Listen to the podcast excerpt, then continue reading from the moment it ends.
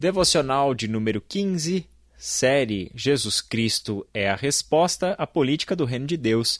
E chegamos com a mensagem de hoje, na última devocional da semana, e nós, como temos aí todo um final de semana pela frente, podemos dedicar um tempo maior para a nossa devocional e a nossa recomendação de leitura é os quatro capítulos da carta de Paulo aos Filipenses, especialmente, Caleb e queridos ouvintes, os textos iniciais e finais desta carta, mas que não podem ser plenamente entendidos sem o conteúdo da carta toda. Por quê? Porque logo no capítulo 1, versículo 7, versículo 8, o apóstolo Paulo mostra uh, a forma como ele está preso por causa do evangelho. Ele está preso e está uh, preso sob o poder romano, né? Uh, justamente por causa da proclamação do evangelho, e isso mostra que as suas algemas eram uma prova, era um testemunho de que ele estava preso porque tinha de fato um compromisso com a pregação do Evangelho. Caso contrário, ele estaria livre, pregando livremente, mas o fato de estar preso mostra que ele estava fazendo oposição com a sua mensagem aos poderes dominadores deste mundo que se levantavam contra a pregação do Evangelho de Jesus Cristo. Por exemplo, quando nós chegamos nos versículos 12 e 13 do capítulo 1, olha o que Paulo escreve. Quero que saibam, irmãos, que aquilo que me aconteceu, que é a prisão, tem ao contrário servido para o progresso do Evangelho. Como resultado, tornou-se evidente a toda a guarda do palácio e a todos os demais que estou na prisão por causa de Cristo. Guarda do palácio, a guarda pretoriana, né, que é a guarda de elite dos oficiais romanos, do imperador, dos governadores, magistrados, enfim. E aí é interessante por quê? Porque Paulo tem uma convicção, Caleb, que a sua prisão testemunhava para o opressor, para, de novo, né, usando uma terminologia moderna, né, para o opressor, para a guarda do palácio que estava ali o escoltando durante o seu tempo de prisão, que ele estava preso por causa de Cristo, por causa do Evangelho. Interessante isso, né, Caleb? Essa, essa perspectiva que Paulo tem sobre a sua prisão e o seu significado.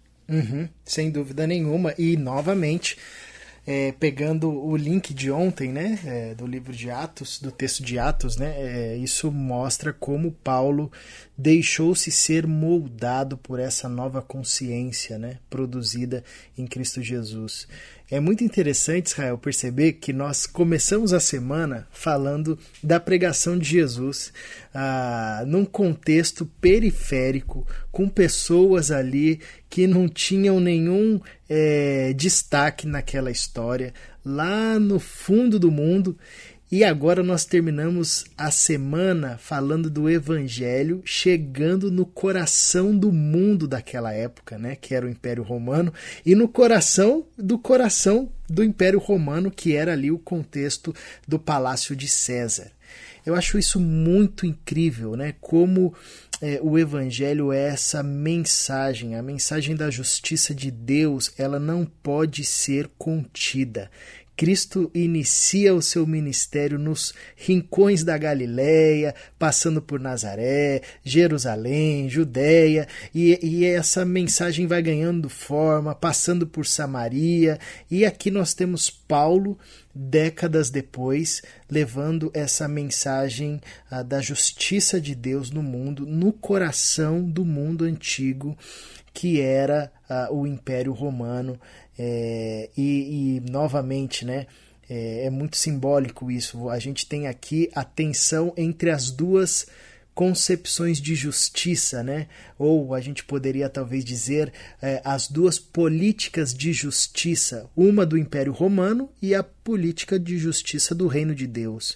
A política de justiça do Império Romano é aquela que estava todo o tempo tentando prender ofuscar, calar, silenciar a política do reino de Deus, né? A política da justiça do reino de Deus. E a gente sabe o final da história, né? O Império Romano, do que a gente é, conhece, a gente conhece por livros e ruínas é, que ficaram na história, mas o, a, o reino de Deus e a política do reino de Deus floresce continua a tomar forma e ganhar a cada espaço desse planeta onde nós vivemos. Então, eu acho muito significativo essa, essa viagem, né? Que, uhum. é, geográfica que o evangelho faz, e não apenas geográfica, né, mas na sua dimensão, no seu alcance, na sua potência, que revela para nós que a justiça, e era algo claro para o apóstolo Paulo, que a justiça de Deus, a boa notícia do, do, em Cristo Jesus, que nós ganhamos em Cristo Jesus, ela não pode ser contida, não pode ser aprisionada, não pode ser calada. Ela avança e vai atropelando todas as falsas construções de justiça humana que nós conhecemos. Caleb, é interessante porque pouco nós lemos o Evangelho ou os Evangelhos e as cartas do Novo Testamento com essa perspectiva, né, de que a manifestação da política do reino de Deus encontra uma resistência na política dos homens, né?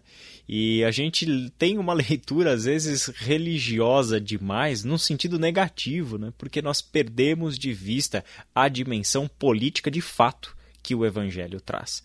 E é interessante porque quando nós lemos, por exemplo, as primeiras linhas do Novo Testamento, é o que nós já encontramos. Jesus sendo um perseguido pelo rei Herodes, porque o nascimento de Jesus ah, oferecia um determinado ou até um certo grau de preocupação para a estabilidade do trono de Herodes.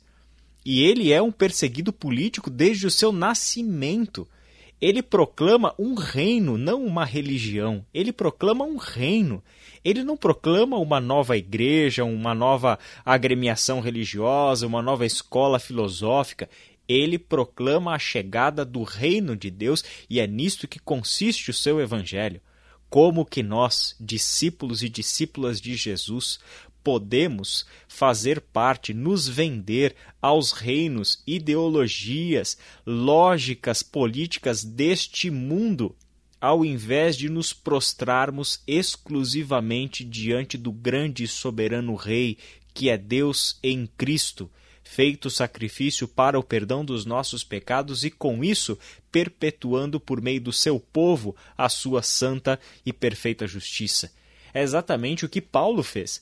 Paulo não se deixou acanhar, não se deixou acovardar diante do poder incomensurável da justiça de César e da política romana. Ele sabia o tamanho do poder que eles tinham e sabia que a vida dele estava em jogo a gente pode percebê-la pelo próprio texto de Filipenses. Quando ele fala do contexto ali de julgamento no capítulo 1, ele está pronto para perder a vida por causa do evangelho sem nenhuma crise, sem nenhum problema.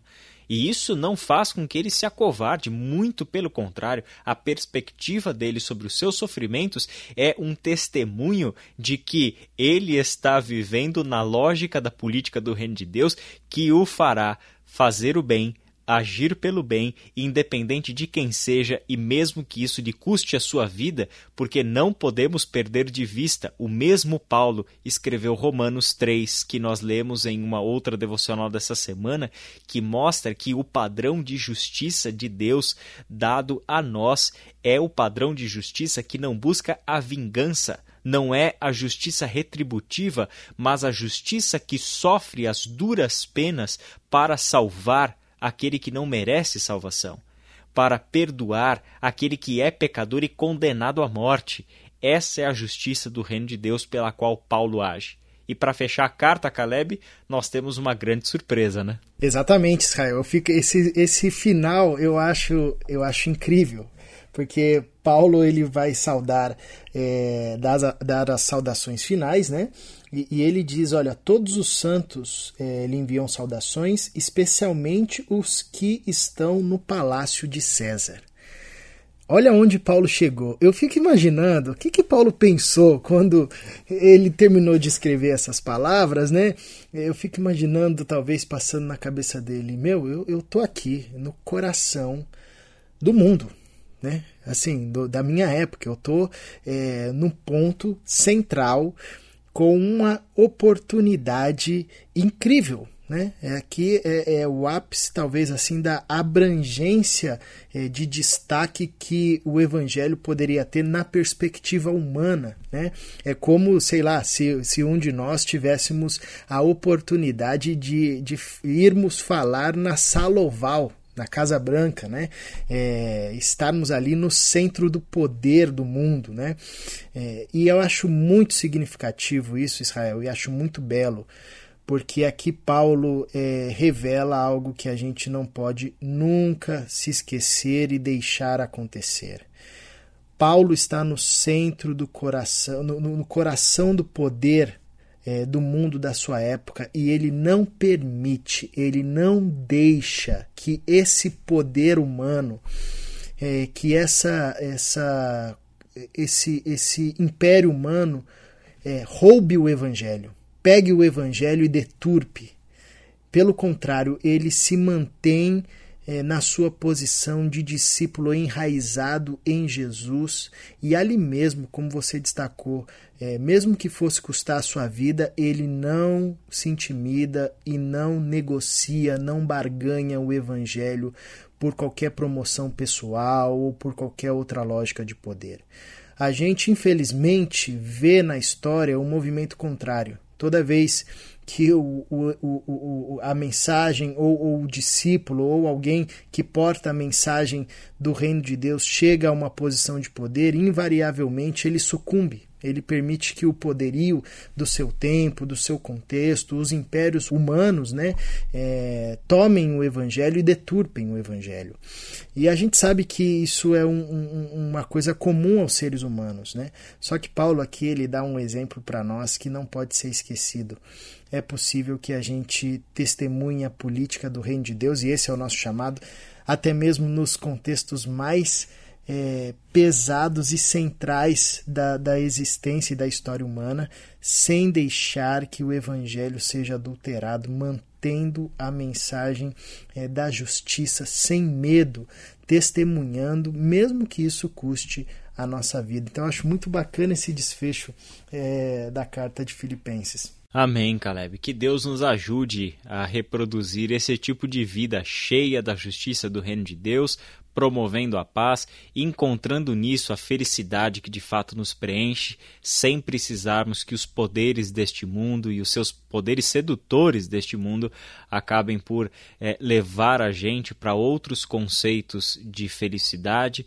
que venhamos a buscar nestes conceitos aquilo que de fato nos preenche como seres humanos que a nossa satisfação esteja sempre em viver segundo a vontade do nosso Deus. Vamos orar?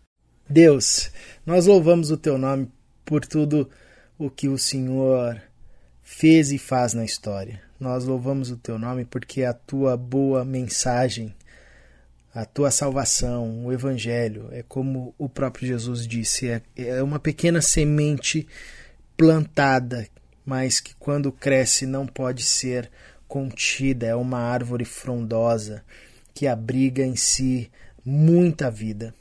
E nós vemos isso na história, eh, uma mensagem proclamada séculos atrás. Em meio à perseguição constante, não pode e não foi, não pôde e não foi e não pode também ser calada. Ela cresce, ela se expande, ela floresce, continua a crescer.